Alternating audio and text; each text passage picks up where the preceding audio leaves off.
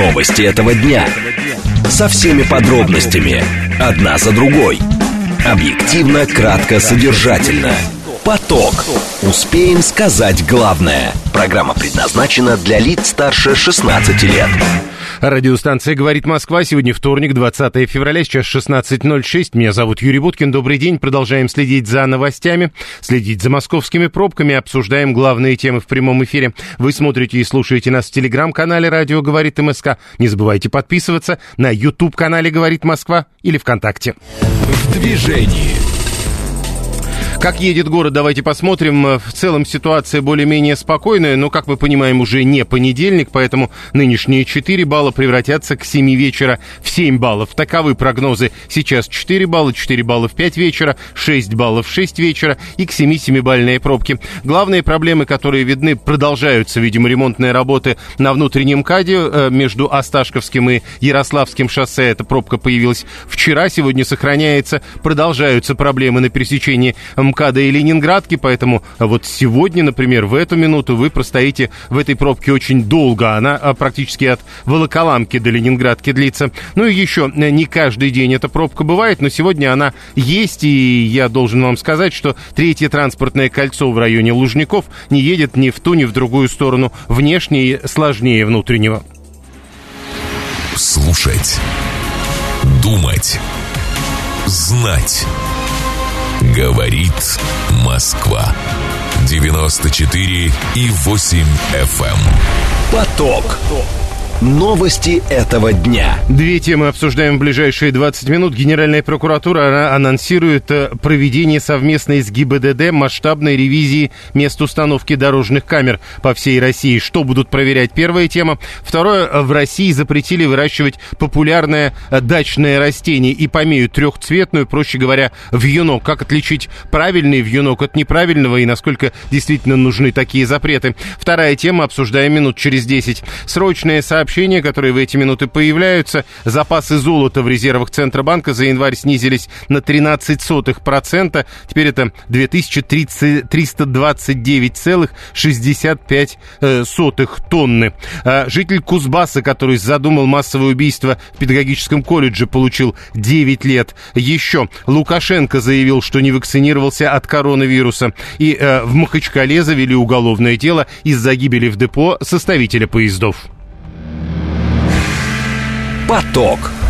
Успеем сказать главное. Еще я обратил внимание на то, на что надо, наверное, обратить внимание. Проблемы при движении в сторону центра по Кутузовскому проспекту, если вы еще не доехали при движении в центр, э, до, э, соответственно, третьего транспортного кольца, старайтесь сворачивать. Дальше движения практически нет до Нового Арбата. Первая тема. Генеральная прокуратура анонсировала проведение совместной с ГИБДД э, масштабной ревизии мест установки дорожных камер по всей России для того, чтобы исключить, цитата, использование комплексов фото-видеофиксации не по целевому назначению. Поручения уже, как пишут, направлены региональным прокурорам. Проверять будут примерно 30 тысяч устройств. А, говорят, что, соответственно, а, проверку системы видеофиксации уже провели. И вот теперь э, где-то граждане освобождены от наказания, назначенного из-за некорректной настройки системы, а где-то наоборот, из-за некачественно а, работающей системы фотоматериалов 3 э, тысячи тысячи нарушителей избежали наказания. Причем, кстати, тут тоже важно, по мнению прокуратуры, больше тех, кто избегал наказания, чем тех, кто получил наказание зря. А, Георгий Шухман к нам присоединяется. Григорий Шухман, а, разработчик ГОСТа для дорожных камер. Григорий Моисеевич, здравствуйте. Добрый день всем. А, итак, что, собственно, будет это за проверка, как вы понимаете? Э, я предполагаю, проверка будет на предмет соответствия камер требованиям закона, то есть это наличие утверждения типа средства измерения, наличие действующей поверки, и также требования к установке этих камер э, в местах аварийности и так далее. То есть не там, где, э, скажем так, много нарушений, но не ДТП, то есть там, где большие сборы, а именно там, где действительно камера нужна для того, чтобы снижать аварийность. А как это определяется? Ну, то есть вот приходят они с проверкой говорят, вы по какому принципу поставили камеру? Им говорят, по такому-то, такому-то. Они говорят, не-не-не, в документе написано иначе. А, у ГИБДД есть карта очагов аварийности, соответственно, поставляется места установки камер с этой картой, и там, где аварийности нет, а камера стоит, соответственно, есть вопрос, а на каком основании эта камера там стоит. А, часто чего? проводятся такие проверки или такое масштабное впервые? А, вообще, Генпрокуратура периодически такие новости публикует. Э, допустим, в 2022 году также была информация от Генпрокуратуры, что очень часто камеры ставятся не там, где они нужны для безопасности дорожного движения, а там, где они э, дают большие сборы. Угу.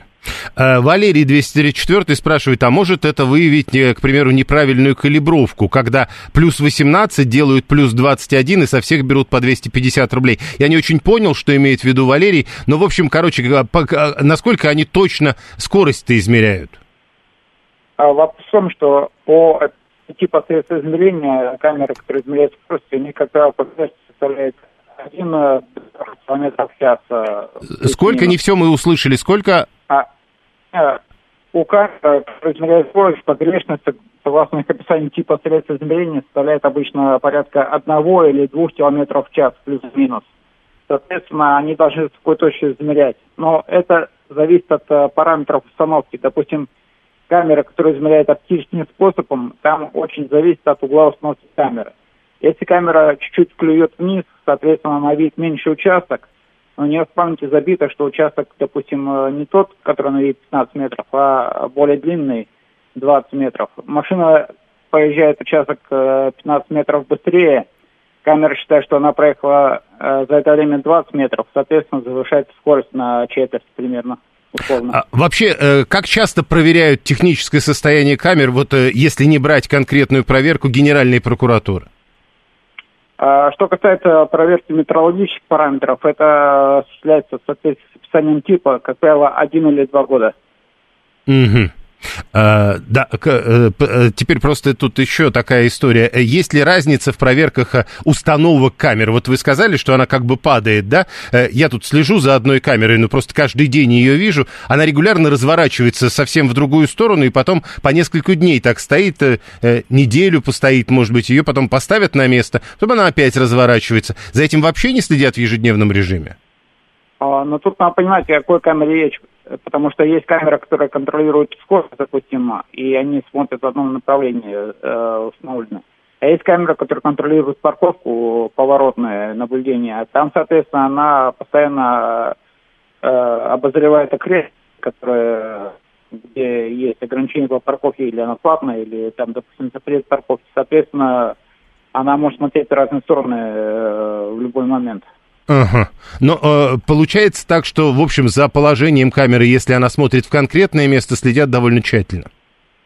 Э, ну, как правило, стационарные камеры, которые, допустим, контролируют скорость, разметку и так далее, они э, э, очень надежно закреплены.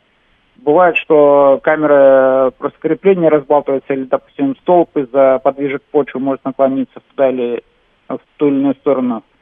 Э, в этом случае камеры, которые измеряют, они могут э, начать делать ошибки, но поскольку эта ошибка повторяется, то есть системная, то после жалоб проводится проверка, э, как правило, подтверждается и, соответственно, последствия аннулируются.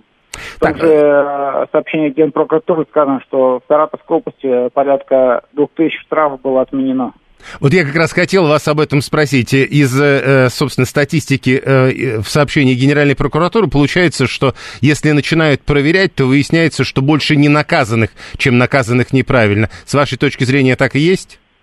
А, ну, дело в том, что когда камера показывает неправильные результаты, то э, пересчитать, в каких случаях правильно, а в каких неправильно, достаточно трудоемко. А, теоретически это можно сделать, но не факт, что суд примет. Поэтому ГИБДД проще отменить все скопом постановления. И, соответственно, даже если они понимают, что человек нарушал, то с точки зрения юристов это недопустимое доказательство и, соответственно, выбраковывается. Mm. Ну и последний, наверное, вопрос, возвращаясь, собственно, к установке, местам установки дорожных камер и проверка целевого назначения этих самых мест с точки зрения установки камер. А, по вашему опыту, часто камеры убирают из тех мест, в которых они установлены не по целевому назначению?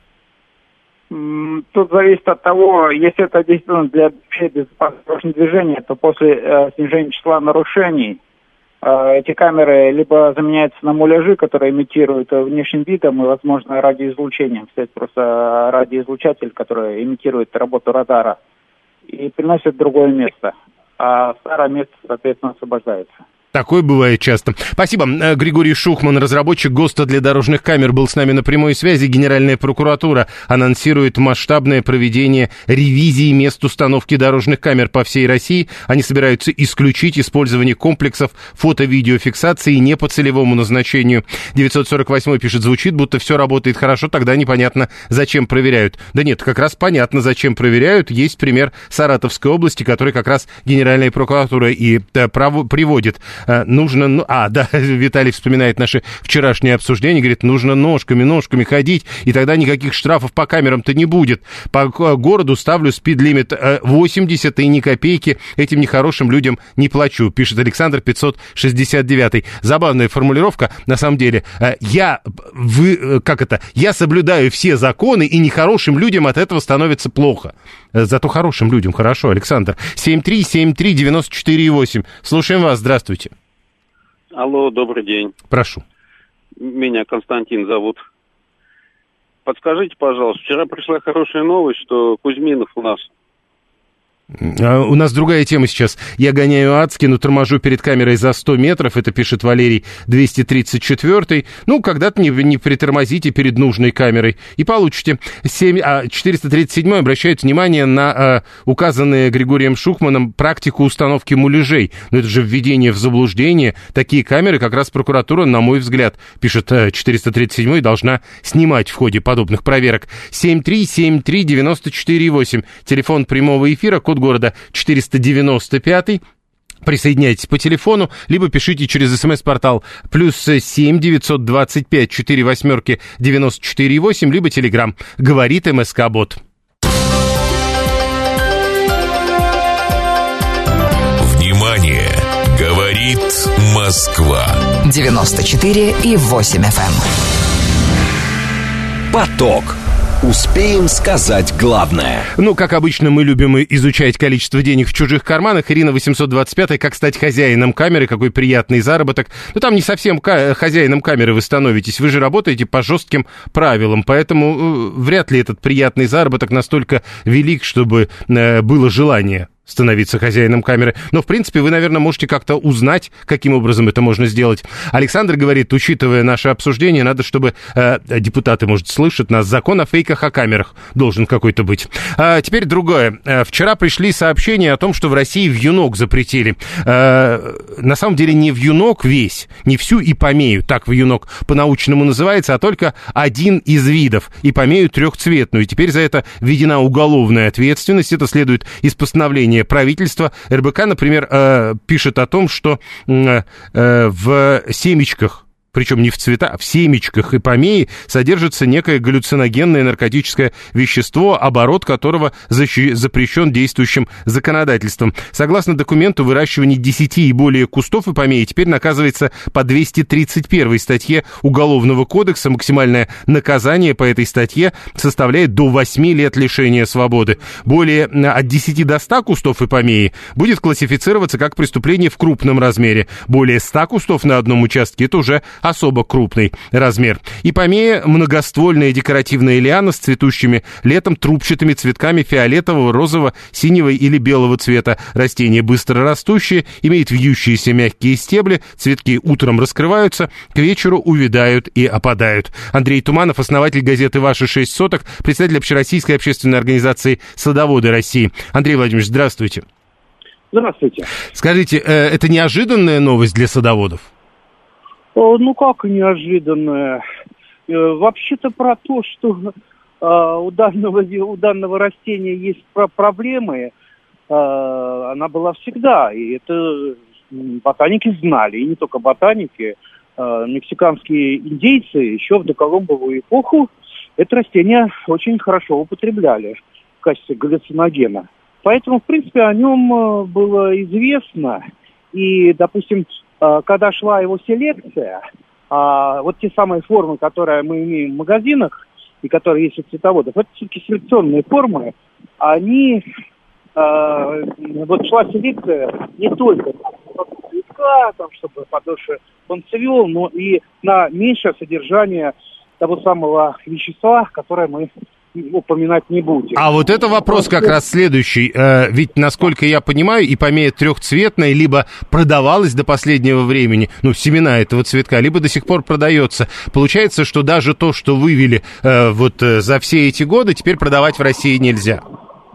В принципе, да. Продавать нельзя, потому что а, э, вот это вещество, да, оно как раз концентрируется в семенах, и те же индейцы, они именно семена употребляли. И получается, что э, если бы там э, было доказано, что именно то количество этого вещества опасно э, для человека, я вот так вот очень осторожно говорю, то продажа этих семян это ну фактически как продажа наркотического средства была. Вот что дело. То есть не в самих семенах, сколько в том, что именно эти семена и содержат вещество. А там, по-моему, у нас по закону не больше трех грамм. Да, ну, от трех грамм можно... уже уголовная ответственность, да. Да. То есть да, пакетик можно, семян торгов... такой.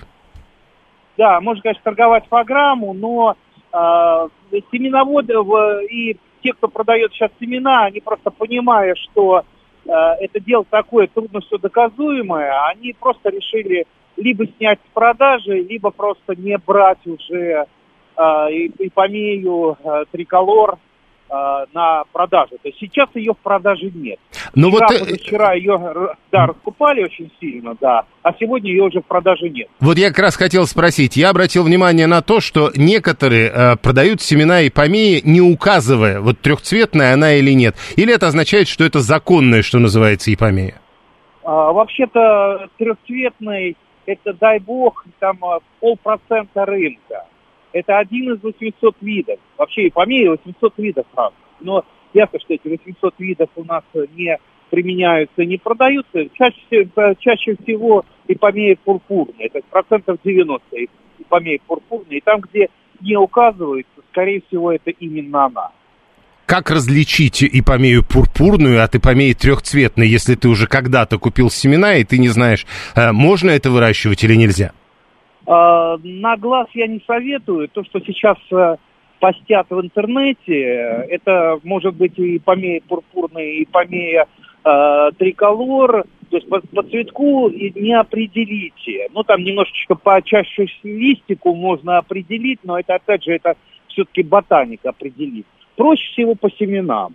По семенам это вообще без проблем. То есть, смотрите, семена у пурпурной, они черненького цвета, они скорее кругленькие такие, ну, немножечко такие вот э, с гранями. Похожи немножечко на семена лука или чернушки, как это называют садоводы. Вот они практически такие же. А у ипомеи триколор они скорее похожи на семечки подсолнечника, то есть они такие вот э, чуть-чуть э, с гранями треугольненькие и вытянутые. Ну, вот как семечко подсолнечника, и они скорее светлые, чем черные. Так что вы всегда определите по виду, где есть что. Поэтому открываете пакетик, смотрите семена, если вдруг вот такие вот как семечки попались, возможно, это как раз э, триколор, потому что очень часто еще и путают. То есть я лично покупал триколор, а там оказался, оказался помея пурпурная. Я ну, потом да. ее посеял, оказалось так. А, а может быть и наоборот. 250-й э, наш слушатель э, вспоминает по, про то, что уже с маком и коноплей как бы разбирались. У меня, говорит, в Тамбовской области, в, деревне, э, в деревне Ипомея, ну, все-таки э, мы обычно это чуть иначе, в юнком называли, как кажется. Ну да ладно, Ипомея, короче, растет в каждом дворе по заборам и столбам, она трехцветная. И теперь, говорит, полиция ловит пенсионеров с кустиком мака и конопли в полисаднике, штрафуя на пустом месте. А теперь то же самое будет с вьюнком. На ваш взгляд, это не перебор? Э, ну, дураков всегда бояться надо. Особенно, когда, знаете, вот э, слышали звон, да не знаю, где он, но и есть еще там пословица «заставь дурака Бога молиться». В принципе, я думаю, так оно, скорее всего, и будет. Обязательно какие-нибудь рейды начнут. Насчет трехцветной, э, только не надо думать, что если она там цветочка из трех цветов состоит, это и есть трехцветная. Она по-другому из-за другого названа трехцветной, что она меняет в течение дня цвет. а не потому, что у нее на цветке разные цветы. вот это то, то есть у нее у самой крыша как бы едет галлюциногенно.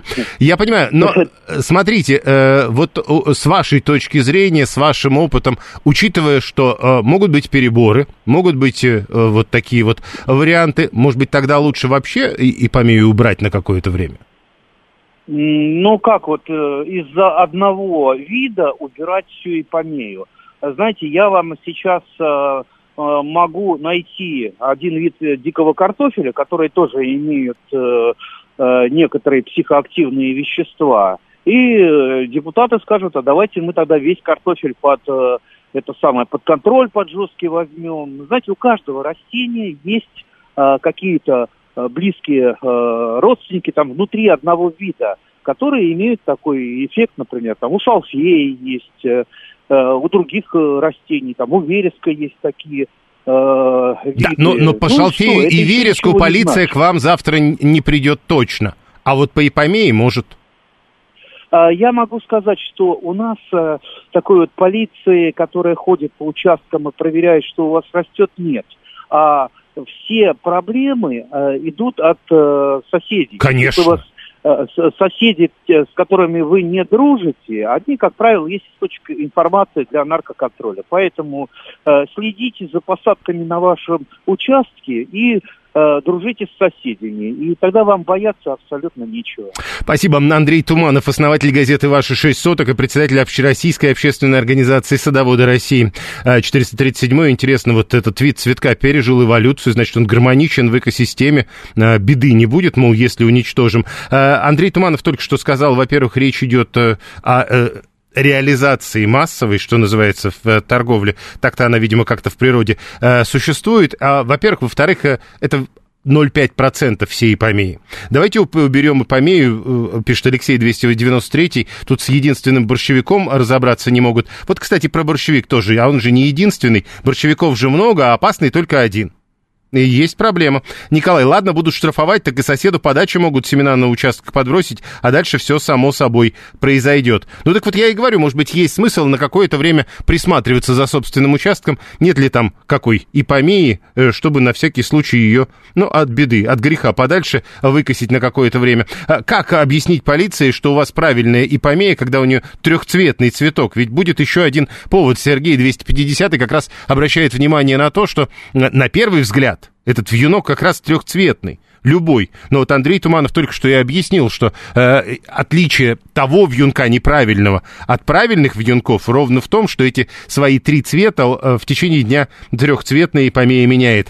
7373948, телефон прямого эфира. Виталий говорит, ну берете забор, хороший двухметровый забор, чтобы никакие склочные соседи э, на вас не настучали. Так они на второй этаж поднимутся и посмотрят, что там за заборе, за забором. Вадим говорит, есть какой-то вьюн на заборе, а я не знаю какой. Ну вот будет э, лишний повод для того, чтобы изучить, что за вьюны у вас на заборах. Э, 7373948. Раньше, говорит, 94-й было, хочешь навредить соседу, покроши э, какого-нибудь хрена и кинь ему на участок. Теперь хочешь навредить соседу, кинь ему семена вьюнка или ипомеи. Э, 123 обращает внимание, что все эти разговоры насчет ипомеи трехцветной, вот о чем. Мало кто знал, что есть такой плохой цветочек. Теперь, благодаря вот всем этим новостям и постановлению правительства в том числе, все знают. Спасибо, мол, большое. Но, с другой стороны, ведь э, правильнее, наверное, было бы неправильно, если бы люди, у которых этот плохой цветочек продолжает цвести как хороший, в итоге столкнулись бы с полицией, которая так или иначе будет предъявлять к ним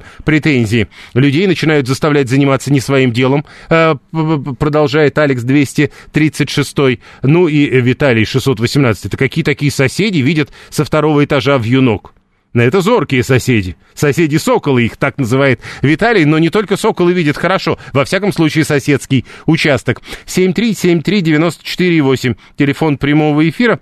А, а, Сергей, кстати, 250 жалуется. У него, говорит, подростки, наркоманы регулярно мак подсеивают на участок. Он вырастают, они потом собирают гал. А вы-то что, собственно, вы-то где? Вы ждете, когда э, вслед за соседями, которые вам подбрасывают, придет полиция, которая подбросит вас? Я не очень понимаю. Э, вьюнок растет на общем заборе, кого тогда посадят? Ну, видимо, и тех, и других. Э, не знаю, еще раз, в России пока запретили выращивать это популярное дачное растение. Прямо сейчас новости, потом реклама, потом продолжим.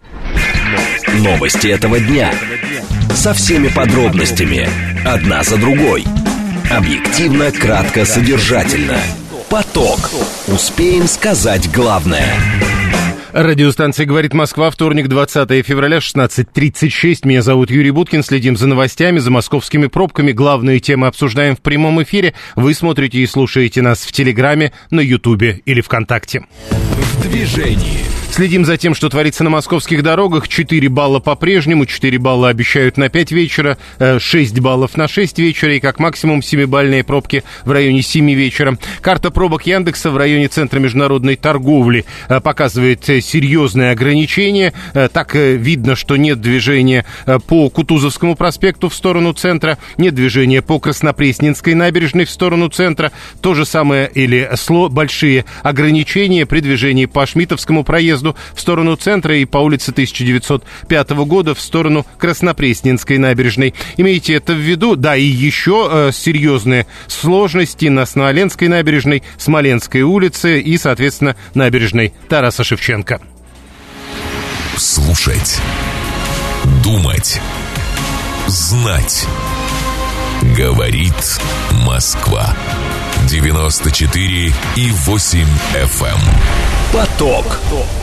Новости этого дня. Две темы обсуждаем в ближайшие 20 минут. За разглашение зарплат коллег теперь может грозить увольнение. Работнику, который разгласил размер зарплаты коллеги, может грозить дисциплинарная ответственность. Такие разъяснения дает Государственная инспекция труда. Насколько серьезно а, может быть эта ответственность? Первая тема. Вторая тема МЦД-5. Судя по всему, не будет. Власти пока не решили. А, решили не прокладывать тоннель от Ярославского до Павелецкого Кировского вокзала на электричках. Можно ли говорить, что это же дело решенное и не ускорит ли это э, ввод радиусов Ярославского и Павелецкого в состав системы московского транспорта по типу МЦД? Вторая тема, обсуждаем ее минут через 10. Теперь срочное сообщение. Президент Казахстана приезжает с рабочим визитом в Россию уже завтра, 21 февраля. Об этом РИА Новости пишет, ссылаясь на пресс-службу э, Такаева. Суд Берлина запретил украинской организации проецировать фото и видео видео на здание посольства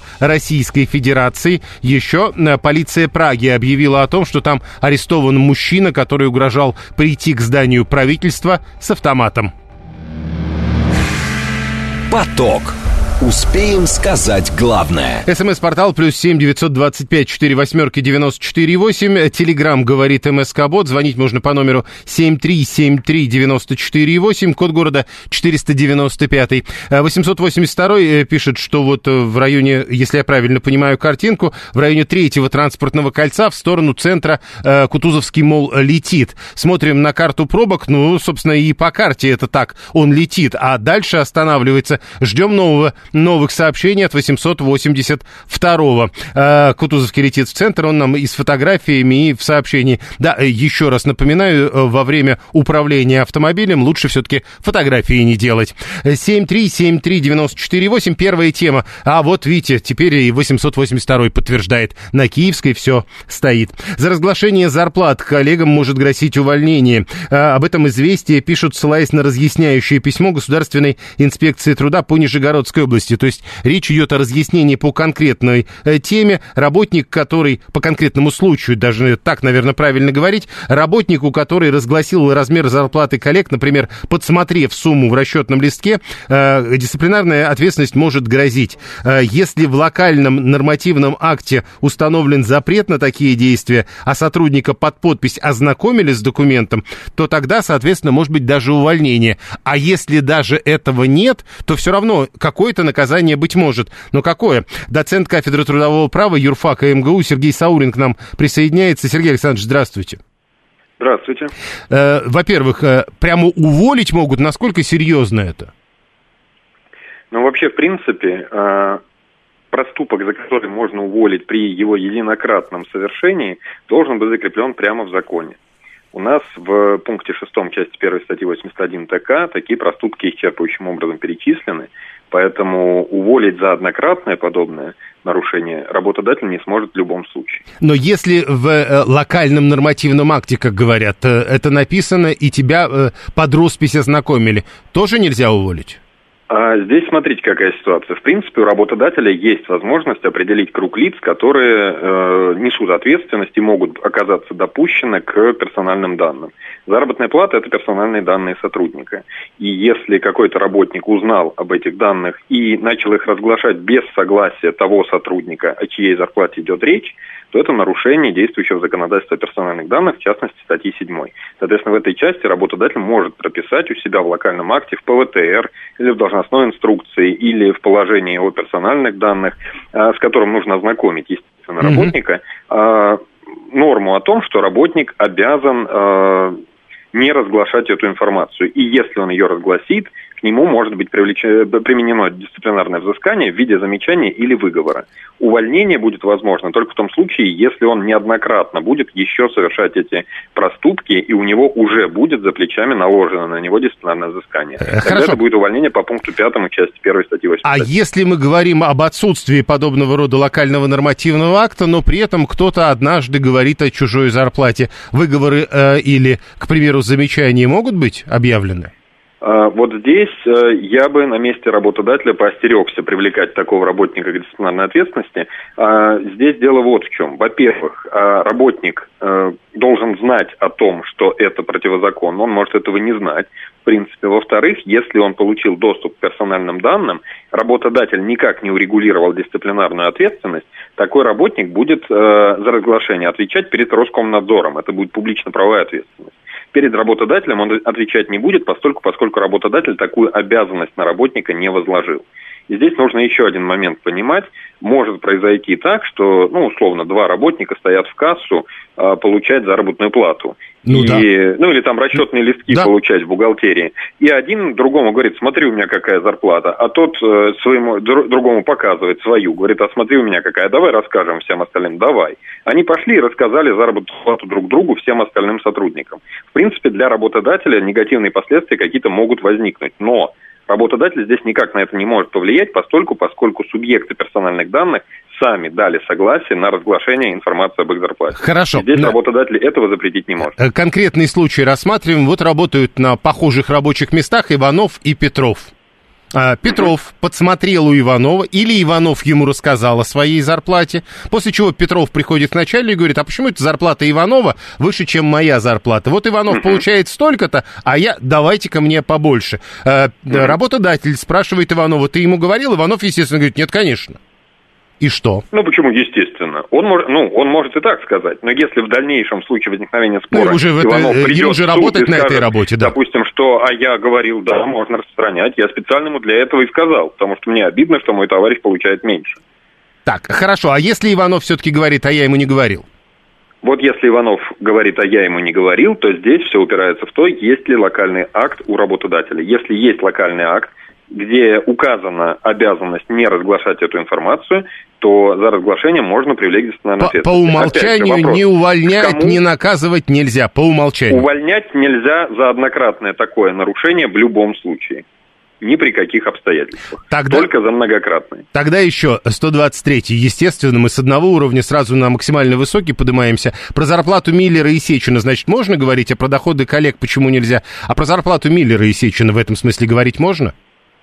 А, Все то же самое. В этой части никак не регулируются дополнительно э, э, эти отношения. Тут вопрос какой? Про зарплату высокооплачиваемых специалистов у нас говорит 12 э, на дюжину человек, и эта заработная плата, ну, где-то витает в интернете, и с большой вероятностью давным-давно стала общедоступными данными. А за разглашение общедоступных данных никакой ответственности действующим законодательством не предусмотрено. Спасибо. Сергей Саурин, доцент кафедры трудового права на юрфаке МГУ. 7373948, телефон прямого эфира. А у вас на работе принято говорить о зарплатах друг друга? Или это действительно ушло куда-то далеко-далеко э, из сферы ваших интересов? Зарплату депутатов в Госдуме скажите, пишет 285. А вот это как раз открытая информация, насколько я понимаю, потому что у депутатов особенная работа. И что, три восклицательных знака писать? Пойдите да найдите эту зарплату, она совершенно не закрытая. 7373948, телефон прямого эфира, код города 495. Слушаем вас, здравствуйте. Э, добрый день, Дмитрий. Работаю в достаточно крупной компании. А, о зарплате, естественно, никто не там тема не обсуждается, но сравнивают просто ситуацию с рынком, и если, словно говоря, там для компенсации инфляции там, в, там два раза в год там 5% прибавляется, а новый человек приходит на явно большую зарплату, но это вызывает такое некоторое внутреннее недовольство у коллег. Вопрос вот в другом. А, вопрос в другом. Вы подписывали какой-то документ э, типа того, о котором рассказывал Сергей Саурин? А, нави... Прям Наверное. Вот такое... Хорошо. Наверное, что-то я подписывал. Там было просто много, что там, да, мы конфиденциальную информацию и так далее. Там очень много всего. Ну, понятно. То есть вы точно не знаете. Хорошо. А, о своей не скажу, и другие неинтересны, пишет Катя 986. Вот интересно, сколько таковых, как Катя. 7373948, телефон прямого эфира, код города 495, 587, другой не понимает. Как можно подсмотреть расчетный листок? У него, говорит, приложение. Ну, кто может подсмотреть в моем по э, телефонном приложении э, вот этот электронный расчетный листок. Может быть, у кого-то действительно до сих пор еще в бухгалтерию приходит 7373948. За разглашение зарплат коллег может грозить увольнение, но нам только что Сергей Саурин объяснил, э, во-первых, это разглашать надо неоднократно, во-вторых, заранее нужно подписаться в неком локальном нормативном акте.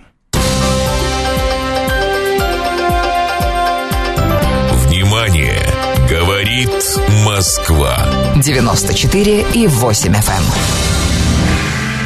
Поток.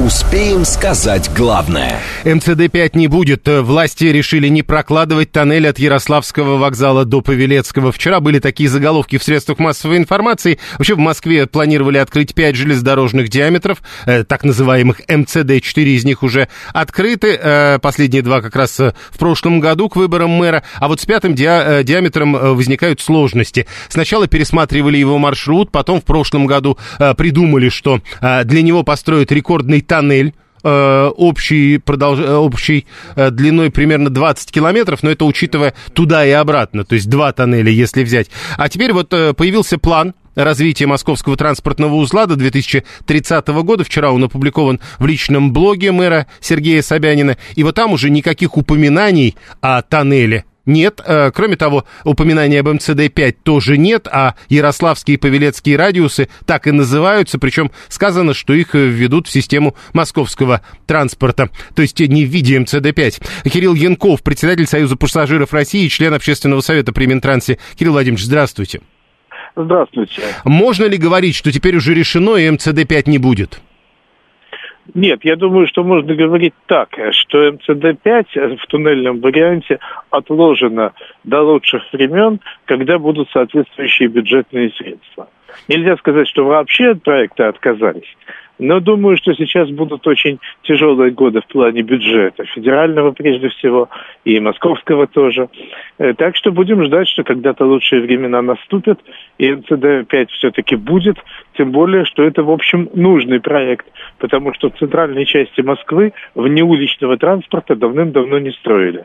Ну, вы говорите реально нужный проект. А, насколько я понимаю, все споры не по этому поводу, а реально выполнимый проект выполнимый, с технической точки зрения проект выполнимый, но очень-очень дорогостоящий.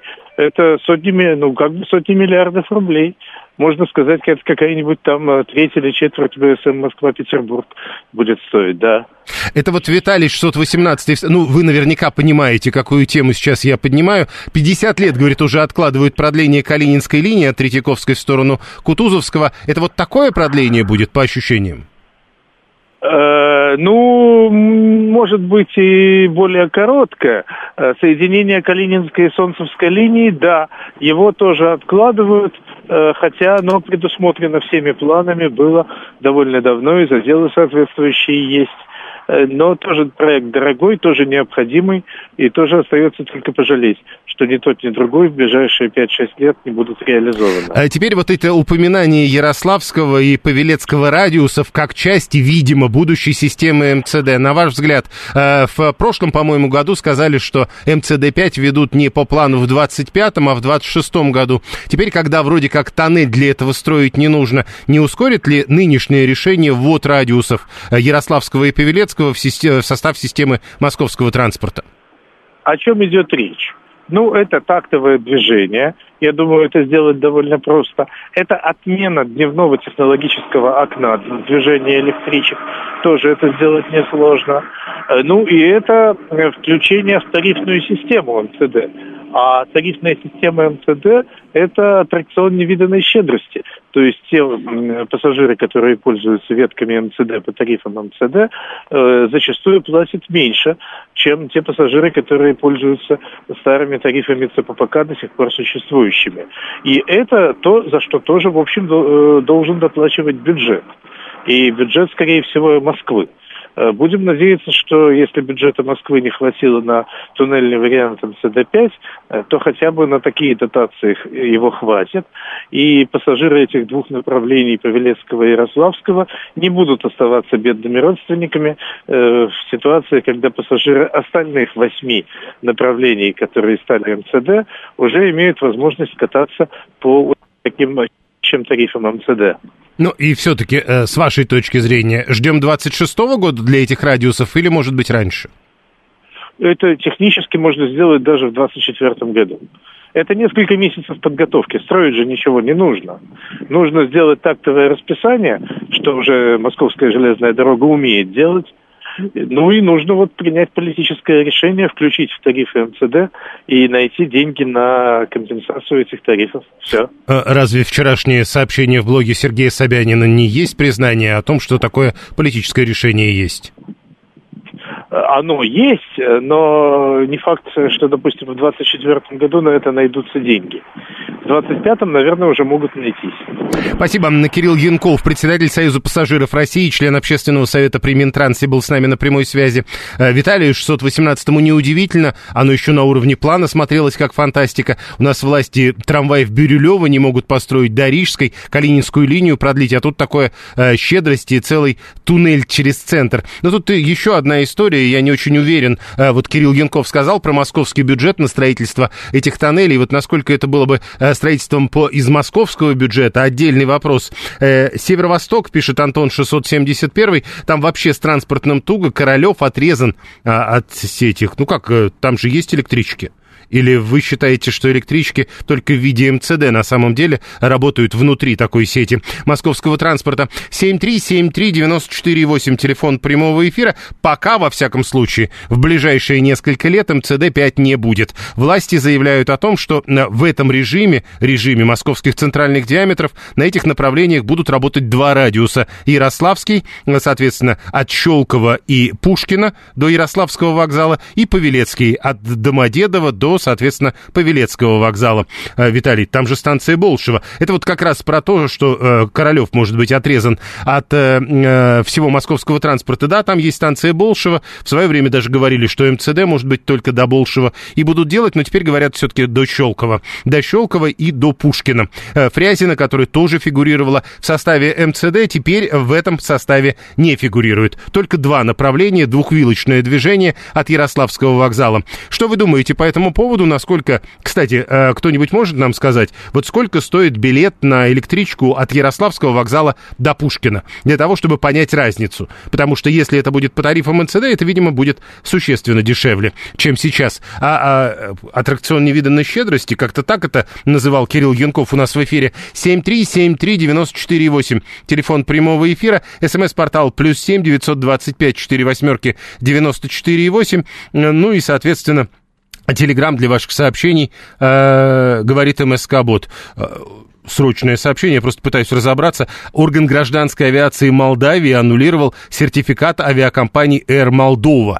Ну, как так? Ну, не знаю, пока это срочное сообщение. У Air Moldova оказывается финансовые трудности, и более полугода она уже рейсы и так не осуществляет. Это вот из э, сообщений, которые в эти минуты приходят. 7373948 и про другой транспорт, про московские центральные диаметры, э, которых будет, видимо, пока меньше, чем предполагалось. Изначально э, говорили про, ч, про 5 диаметров, 4 из них уже работают. Это тоже интересно. Кстати, насколько э, те, кто уже пользуется э, МЦД, насколько понимаете, насколько этот аттракцион щедрости-то работает, насколько дешевле проезд по МЦД стал по сравнению с тем, что было раньше, когда по тем же маршрутам ходили обычные пригородные электрички от ЦППК. 7373948 с МЦД бесплатная пересадка на метро. Вот в чем, мол, щедрость, пишет 402. Возможно, но говорят не только бесплатная пересадка, и сами тарифы тоже меньше. 7373948. Митинг с требованием ухода Пашиняна проходит в Ереване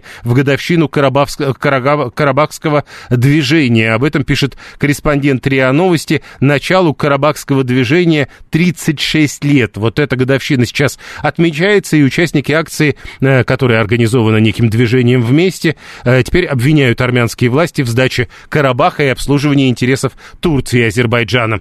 Э, Все-таки про МЦД. Слушаем вас. Здравствуйте. Здравствуйте, Юрий. Я хотела бы сказать по поводу моей ветки МЦД-4. Я ездила раньше от станции железнодорожной до станции Крёкшина с пересадкой на Киевской выходила там около 400 рублей, а сейчас 71 рубль. Вот Прямая так. ветка. Вот Да, так. 71 71 рубль. вместо 400. Да. Это Понятно. существенно. Да, э, это существенно, это невиданная щедрость. Виталий, Ярославское направление богато на ответвление, на Красноармейск, в Щелково, во Фрязино. Можно проявить этот аттракцион дальше и по всем пустить МЦД. Но там же проблема в э, тактовом движении. Не так просто э, собрать, например, вот эти разные направления в одно. Э, даже э, вот эта двойная вилка, которая остается, как говорят специалисты, может оказаться, ну, сложностью для того, чтобы выдерживать тактовое движение. А, Возвращаемся к билетам. А, Было 120 от Сходни до Алтуфьева, пишет Антон, 171, теперь получается 78 рублей. Ну вот видите, тут не, не такая большая разница, как у предыдущей слушательницы. И, видимо, вот тут тоже надо понимать, что диаметры в этом смысле, она же упоминала, э, собственно, два радиуса, насколько я понимаю, внутри МЦД-4, диаметр переход с диаметра на радиусы сильно уменьшает экономию для э, тех, кто пользуется ими. Вот видите, от Сходни до Алтуфьева было 120, стало 78, а там было 400, стало тоже 70 с чем-то. До Видного можно доехать на МЦД, пишет 587, и что это нам дает? Тут же важно, э, что это давало раньше, ну и так далее. А, Кинули на самом деле не северо-восточное направление, пишет 562, кинули восточное Бирюлево и Видное. Электрички не решение вопроса. В Восточном Бирюлеве будет, насколько я понимаю, другое решение, а вот по поводу Видного, а что ж тогда, если не электрички решение вопроса? А, Алекс 857, э, Ярославка, утром на МЦК выходит толпа народу. Ну вот, видимо, для тех, кто будет пересаживаться на МЦК, когда и если радиусы станут частью московской системы транспорта, о том, э, о чем вчера заявил Сергей Собянин, будет тоже существенная экономия. А Вера из э, Мытищ, 132-я, возлагали, говорит, надежды на МЦД-5, ждут метро там уже 20 лет в Мытищах, но теперь, а почему нет? Э, то есть э, вам важно было доехать на этой электричке за эти деньги именно до Китай-города, по-моему, про Китай-город говорили как вариант подземной пересадки, до всех остальных-то станций можно будет доехать все равно за те же деньги. Виталий говорит, что МЦД-4 нуждается в новых вагонах, э, нынешняя Д4М это просто провал с его точки зрения. Ну, не знаю, настолько хорошо понимать в электричках я не готов, но э, про новые вагоны для МЦД-3 и МЦД-4 говорят э, много, и, насколько я понимаю, в ближайшее время они там появятся. Что будет с Ярославским и Павелецким радиусами, в этом смысле отдельный вопрос, потому что э, там, насколько я понимаю, пока вообще ничего не понятно с тем, когда он начнет работать, когда они, два радиуса вместо одного диаметра, начнут работать э, на самом деле, какие тарифы и как там будут установлены, где там будут, соответственно, границы. Напомню, пока как границы заявлены Пушкина, Щелково и Домодедово. Э, В любом случае, МЦД-4 пока ходит не точно, там много сбоев жалуется Алекс э, 857. Ну вот, а что касается МЦД-5, напомню, в прошлом году, как- э, году, когда заговорили о строительстве, о возможности строительства этого самого супертоннеля через центр Москвы, говорили о том, что в связи с этим э, МЦД-5 запустят не в 2025 году, как это э, прежде планировалось, а в 2026 году. Возможно, теперь эти проекты пересмотрят обратно. Кирилл Янков говорит о том, что вот так внутри года это сделать довольно сложно, но э, к следующему году подготовиться вполне возможно. Метро Лебедянская и Бирюлева э, планировали построить построить 30 лет назад. Каждый раз обещают построить метро, потом сворачивают все работы и тишина. Сейчас опять разрыли, зарыли и тишина, пишет 562 При этом э, про метро в районе Лебедянского и Бирюлева, насколько я помню, уже говорят как э, решенный вопрос. Далее новости.